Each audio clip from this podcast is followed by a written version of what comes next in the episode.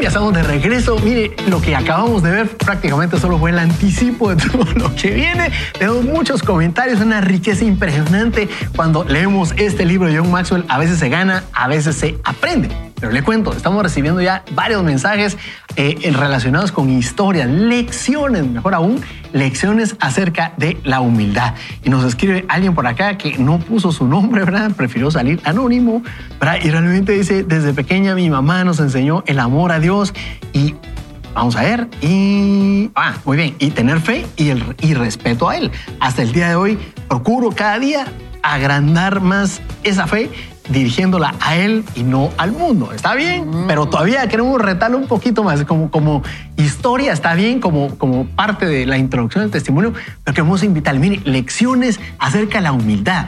Yo tengo algunas y, tal vez para inspirarlos a ustedes les doy una breve, ¿verdad? Durante mucho tiempo el perfeccionismo fue una inclinación natural en mí. Y al estar en la universidad, la carrera no me ayudó, sino al contrario, me reforzó ese concepto. No le ayudó. soy testiga de eso. Yo soy, testigo. Realmente, muchas veces, procurando ser o hacer las cosas mejor, con excelencia, empezó a generarse en mí mucha soberbia tenido que pedirle perdón al Señor. Y esa ha sido para mí una lección de vida que todavía sigo aprendiendo y tengo que ceder día a día a la dureza que en mi corazón se estaba formando a razón del perfeccionismo y, creer que soy un todólogo. Dicen sus alumnos que... te mandan saludos. Dicen sus alumnos que muchas gracias. Y, qué bueno que me dices eso, porque después tengo otra anécdota. Ah, bueno. yo aquí tengo, yo tengo aquí a Enrique Monterroso, nos, Julio Enrique Monterroso nos escribe, dice, y me gustó esto, dice, mi lección de humildad es que he tenido que mi suegra, a pesar de que ha declarado públicamente, lo siento Julio, pusiste tu nombre. Sí, ahí está. Dice públicamente que no soy la persona adecuada para su hija, pero le he tenido que servir durante estos tres años y medio.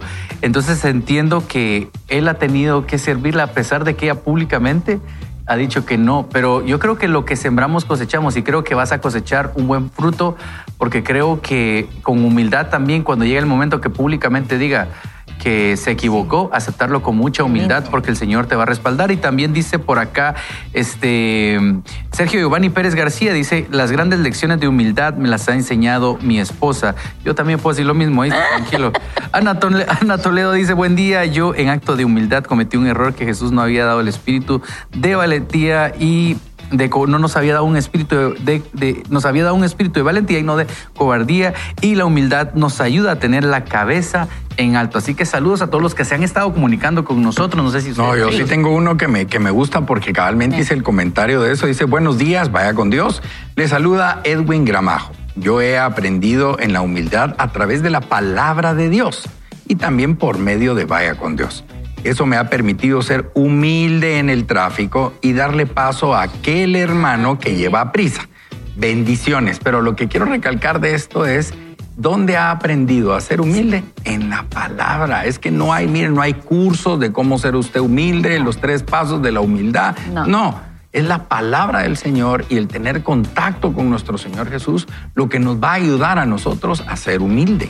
Así es, así es. Y de hecho yo pues. también les iba a decir que creo que el mejor modelo es Jesús y ahí vamos a encontrar las grandes lecciones. Pero desde Amatitlán nos escucha Rosario, no, no, no, Celia Pérez, pero dice, mis padres, Rosario Ventura Pérez, me enseñaron a apoyar a las personas sin ver su condición física y económica y he recibido benditos frutos del Altísimo todopoderoso al entenderlo y, yo creo que es muy bueno lo que está diciendo esta persona, porque a veces uno cree o se cree más que los demás y tenemos que ver a todos con ojos de mucho amor y misericordia y eso denota muchísima humildad. Totalmente de acuerdo. Y, y, nosotros queremos invitarle a que usted abra su corazón, a que nos cuente cuál ha sido la lección. No, no, no solamente cómo es humilde, ¿verdad? Sino a pasar esos momentos incómodos donde todos hemos pasado, que en mi caso yo me tuve que topar con la puerta varias veces hasta que,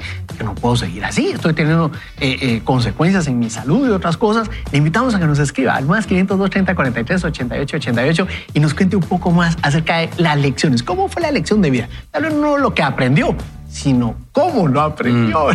He ahí la parte interesante y por eso hoy queremos invitarle a que usted pues siga enfocado en lo que estamos platicando, mantenga esta conversación con nosotros, sabiendo que muchas cosas hay por delante y así podemos seguir también creciendo. Vamos a entrar de lleno a la lectura del libro. A veces se gana, a veces se aprende de John Maxwell y quiero invitar a Nino a que arranque con este capítulo.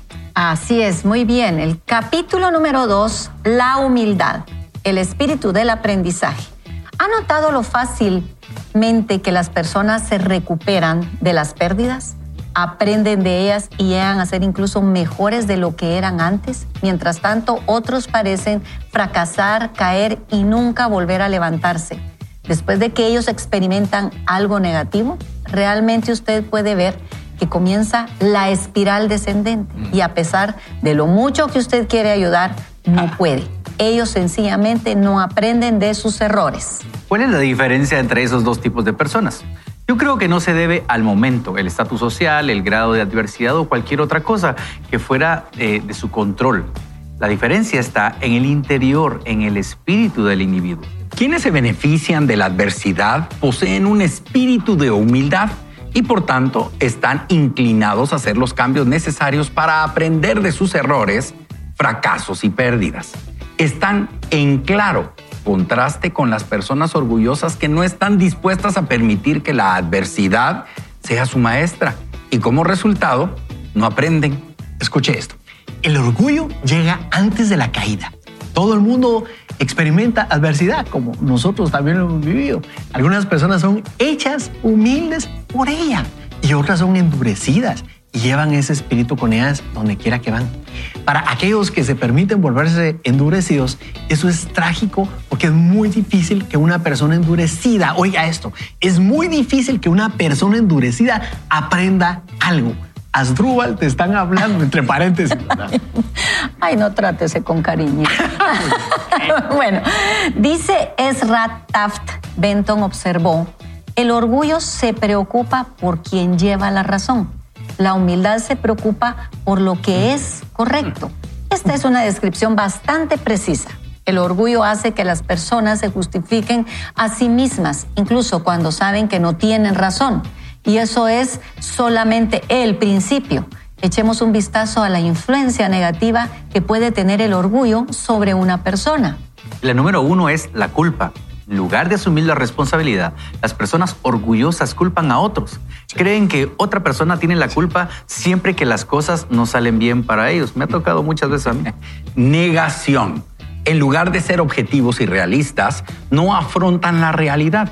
El líder de un negocio decidirá ignorar lo que es obvio para todos los demás. El miembro de una familia disfuncional relacionará su propia conducta, la de los demás y la de los demás. Oiga esto, otra influencia que produce el orgullo en nosotros, estrechez de mente.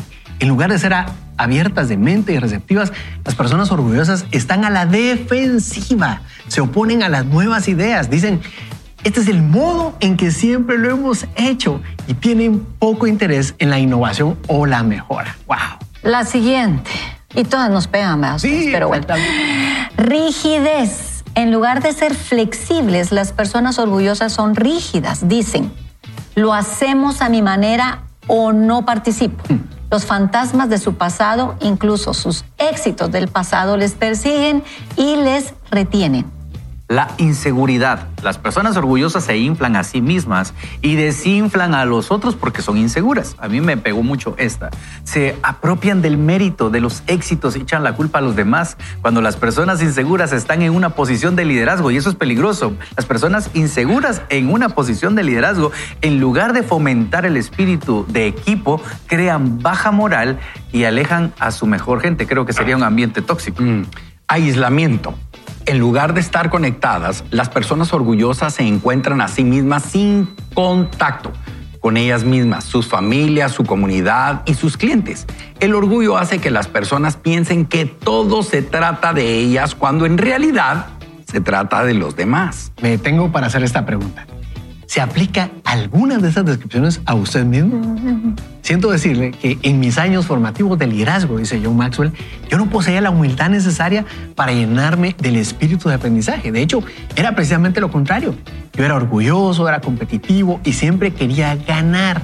Y cuando ganaba, oiga esto, era insufrible. Si yo batía a alguien en una competencia o, ganaba eh, otro puesto, le decía que había ganado y les decía que había ganado a todas las personas que conocía. Yo ponía, dice Maxwell, nervioso a todo el mundo ah. y lo peor es que ni siquiera era consciente de ello. No entendía lo poco enseñable que era hasta que mis amigos me hicieron el regalo de una camiseta que llevaba el mensaje. es difícil ser humilde cuando tú eres tan estupendo como yo. Ah. Todo el mundo se rió cuando me la enseñaron, pero internamente yo sospechaba que estaban intentando decirme algo. Te estaban dando una mentita, como les y dice Maxwell, después acudí a una de las personas que me hicieron el regalo. Le pregunté si realmente era cierto que pensaban eso de mí. Sí, me dijo ella, así eres tú, pero te queremos y sabemos que puedes cambiar. Eso me abrió los ojos, sus amables palabras conectaron conmigo y me, dijeron, me dieron la convicción y decidí intentar cambiar mi actitud y pasar de experto a novato. Fue necesario mucho tiempo para poner en práctica esa decisión, dos o tres años. Las personas arrogantes no se vuelven humildes rápidamente, pero fue el comienzo de un cambio en mí, un deseo de aceptar una humildad que hace que sea posible el aprendizaje. Sigo siendo una persona con confianza, pero trabajo cada día para evitar que esa confianza llegue a convertirse en una barrera para mi capacidad de aprender. Puede que usted ya sea una persona humilde que posee el espíritu de aprendizaje. Si es así, eso es fantástico, dice Maxwell. Pero si no lo es, aquí tiene la buena noticia. Usted puede cambiar. Si yo lo hice, dice él, entonces también usted puede hacerlo. Si no está seguro de dónde está con respecto a la humildad, si sus amigos no le han regalado una camiseta como la mía, entonces quizá esto puede ayudar. Kirk Hanson, profesor universitario y director ejecutivo de Marcula Center of Applied Ethics en la Universidad de Santa Clara, ofrece una lista de características que muestran los líderes que no son enseñables. Él dice que esas características son con frecuencia el talón de Aquiles de los líderes. Yo creo que también se aplica a cualquiera que no posee el espíritu de aprendizaje. He modificado ligeramente sus puntos planteándolos como preguntas para que usted pueda preguntarse cuál aplica a usted. John Maxwell nos hace estas preguntas. ¿Tiende a creer que usted lo sabe todo? ¿Tiende a pensar que usted debería estar al mando? ¿Cree algunas veces que las reglas no se aplican a usted? No sé por qué me siento tan identificado. Duelen todas. Ay, ay, ay, ay. ¿Cree que no debería usted fallar? Ah. ¿Tiende a creer que realizar las cosas sin ayuda de nadie? Ay, ahora escuche esta. ¿Cree que usted, o sea, cree que es usted mejor que otros que tienen menos talento o posición? ¿Cree que es usted tan importante o más importante que la organización. Ay, vaya que ya no tengo que hacer una pregunta. si responde sí a muchas de esas preguntas, puede que no posea el espíritu de aprendizaje. Por favor, no se desaliente. Mm. Si ha tenido un mal comienzo, no se preocupe, pues puede usted cambiar. Recuerde, es el final y no el principio lo que cuenta más en la vida. Ah. Yo saqué 100 en ese examen. Con todas las preguntas que hacía. ¡Ay, qué lindo! No, eh, eh, yo quiero destacar algo. Y, todo lo que nos está planteando aquí John Maxwell es impresionante porque nos hace vernos hacia adentro.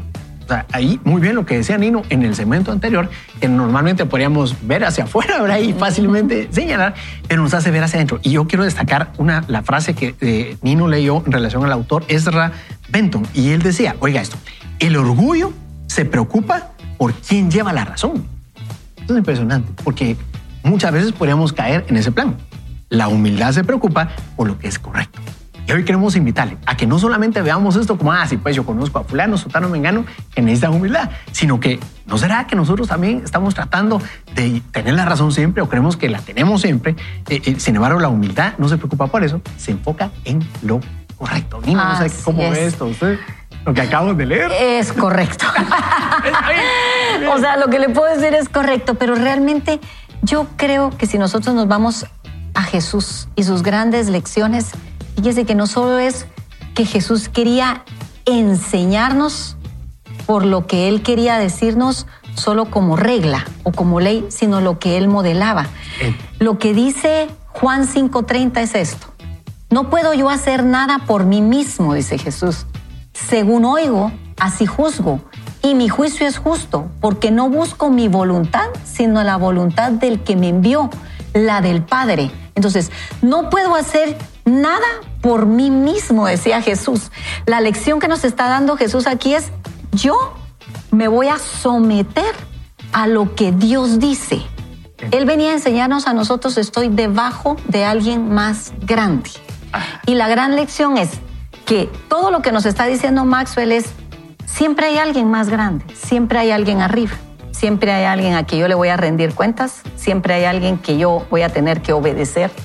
Y entonces mi orgullo va a tener que estar abajo, mi altivez va a tener que bajar. En algún momento voy a tener que decir, tenía razón. En algún momento me voy a tener que callar. En algún momento voy a tener que bajar las armas de mi defensa y de mi justificación para saber que el jefe, mi autoridad, va a decirme algo que yo necesitaba escuchar. Y me pasó a mí, créanme, muchas veces. Yo consideraba que yo era una persona eh, buena, que yo lo hacía todo correctamente. Yo pasé en el cuadro de honor toda mi primaria. O sea, toda mi primaria yo estuve en el cuadro de honor. A bandera. Entonces yo era una cosita linda, ¿verdad? Eh, y, y, era muy obediente. Entonces a mí no me tenían que estar castigando, no me tenían que disciplinar duro. Entonces yo consideraba que yo era perfectita.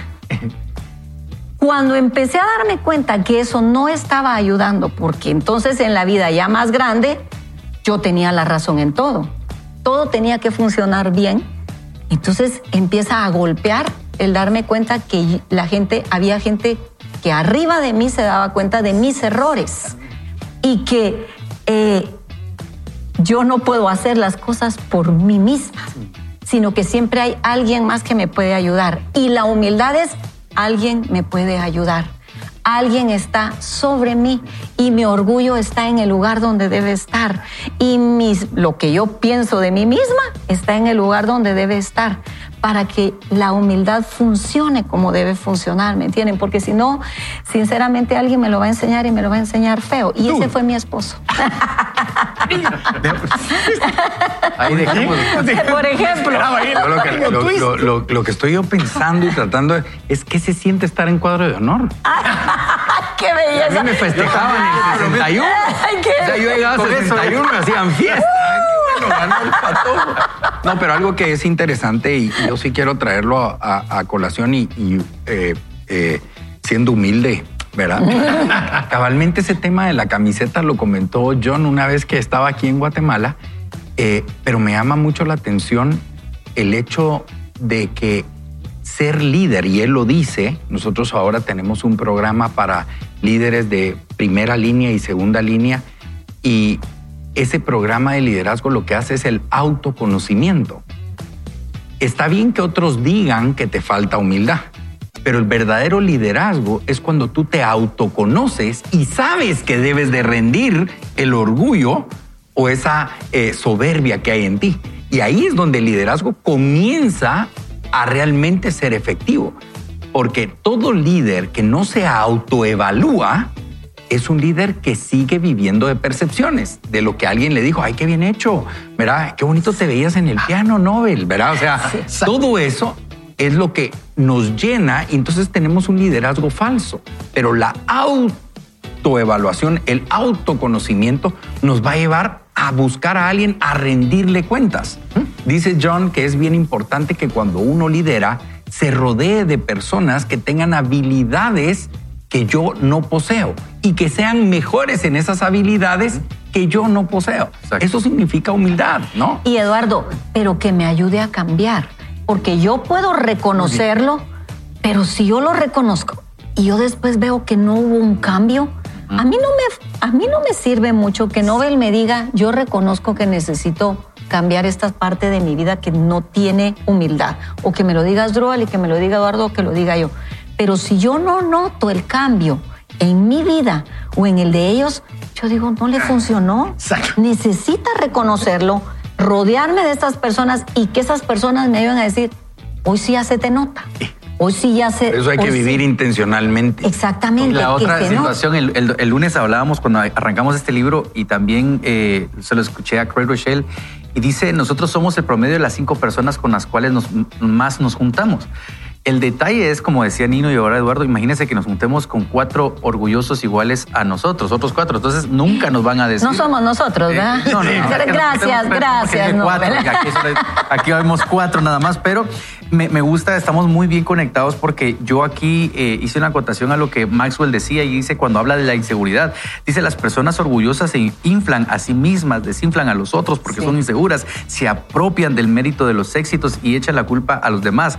Cuando las personas inseguras están en una posición de liderazgo, en lugar de fomentar el espíritu de equipo, crean baja moral y alejan a su mejor gente. ¿Y esto qué pasa? Esto puede pasar en una empresa, no solo dentro de la iglesia. Cuando nosotros sabemos lo que nosotros tenemos, por eso, como estaban diciendo mis amigos ahora mismo, tenemos rodearnos de talentos distintos, lo que va a suceder es que yo voy a poder trabajar de una mejor manera y me van a hacer crecer. El detalle de la inseguridad es que te va a llevar a querer como hacer como ese tapón, ¿verdad? Cuando queda un tapón y no estás haciendo nada y no dejas hacer nada. ¿Y qué es lo que pasa? Yo aprendí esta lección muy fea. Una vez me bajaron de la cicle porque yo estaba, eh, cuando era, era, era, estaba al frente de unos músicos y yo los estaba regañando. Yo tenía como 20 años y les decía, es que ustedes se equivocaron, es que ustedes esto, y es que cuando ustedes se equivocan, hasta que el pastor de la iglesia me dice, delante de todos, me dijo, porque yo estaba tirando con todo, y me dice, Noel, cuando estés dando eso, primero no se dice ustedes, dicen nosotros.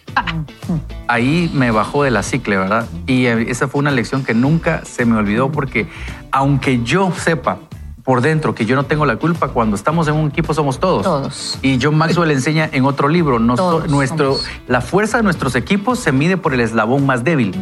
Entonces usted mire, y si usted no se siente orgulloso que el más débil es más débil, porque entonces siéntase mal, yo me siento mal a mí mismo, porque entonces yo no he trabajado mi liderazgo sobre ese eslabón. Si el eslabón está fuerte y ese es el más débil, no quiero imaginarme los demás eslabones que han de ser unas máquinas. Entonces cuando entiendo la capacidad que tienen mis otros compañeros y hay un sentido de honra, aunque aquí se viene todo abajo, es nosotros eh, nos fuimos al barranco todos o nosotros nos fuimos a la cima. Y entonces es importante. Sí, yo, yo quisiera destacar algo. Digamos, yo creo que cuando vemos la escena del fariseo y el publicano de Lucas 18 que vimos anteriormente, vemos exactamente lo que ustedes están comentando.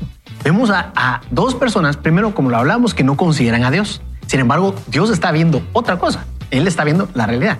Uno. Dos, el orgullo nos hace justificarnos.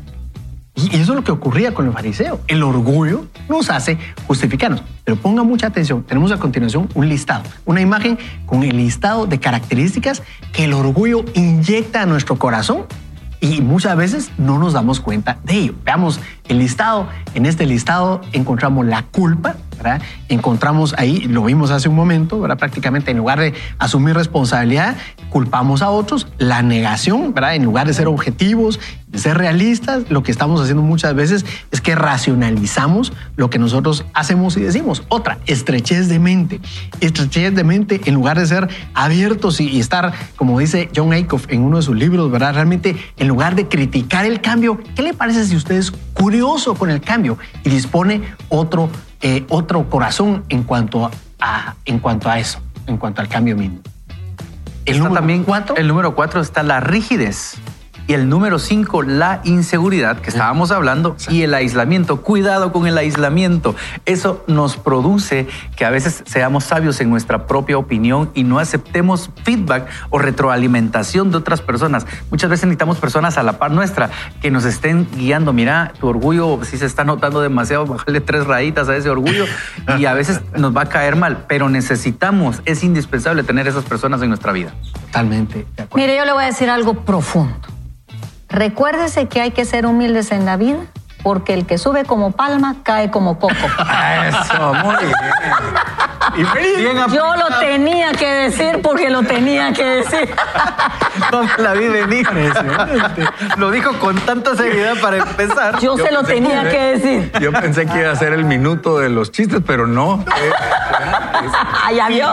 Es que no me dejan mi minuto de chiste. ¿Nos puede repetir esa frase tan icónica? Recuerde que hay que ser humildes en la vida. Porque el que sube como palma cae como coco. ¿Quién lo dijo? La rana René. La rana René. Y, queremos recordarle, hoy tenemos una promoción especial. y la promoción especial consiste en que nos cuente usted cómo aprendió una lección acerca de la humildad. Nos puede escribir al 30 43 88 88 y, le tengo un testimonio impresionante, lo tengo que leer. Mandy nos escribe eh, esto, que bueno que no puso su apellido. Y les cuento justamente que cuando leían el libro de oraciones peligrosas, lo leímos ya hace un tiempo, yo me porté muy mal. Me porté muy mal con un niño, oiga esto, estaba enfermo de COVID y reconozco que lo humillé muy feo, dice ella. En la noche le pedí perdón al Señor y le pedí que examinara mi corazón y escuché soberbia. Oiga esto, al otro día empecé a sentirme mal y di positivo a COVID. El no ser humilde pasa factura. Impresionante. Yo quiero decirle que así como el testimonio de Mandy, hay más testimonios. Yo, yo recibía un par más, pero queremos invitarlo a que usted se comunique con nosotros, abra su corazón y nos cuente cómo aprendió esa lección acerca de la humildad. Vamos a un breve corte y regresamos con más de Vaya con Dios, que esto se está poniendo emocionante. Vamos entonces. Haga que su, haga que su día sea mejor en modo aprendizaje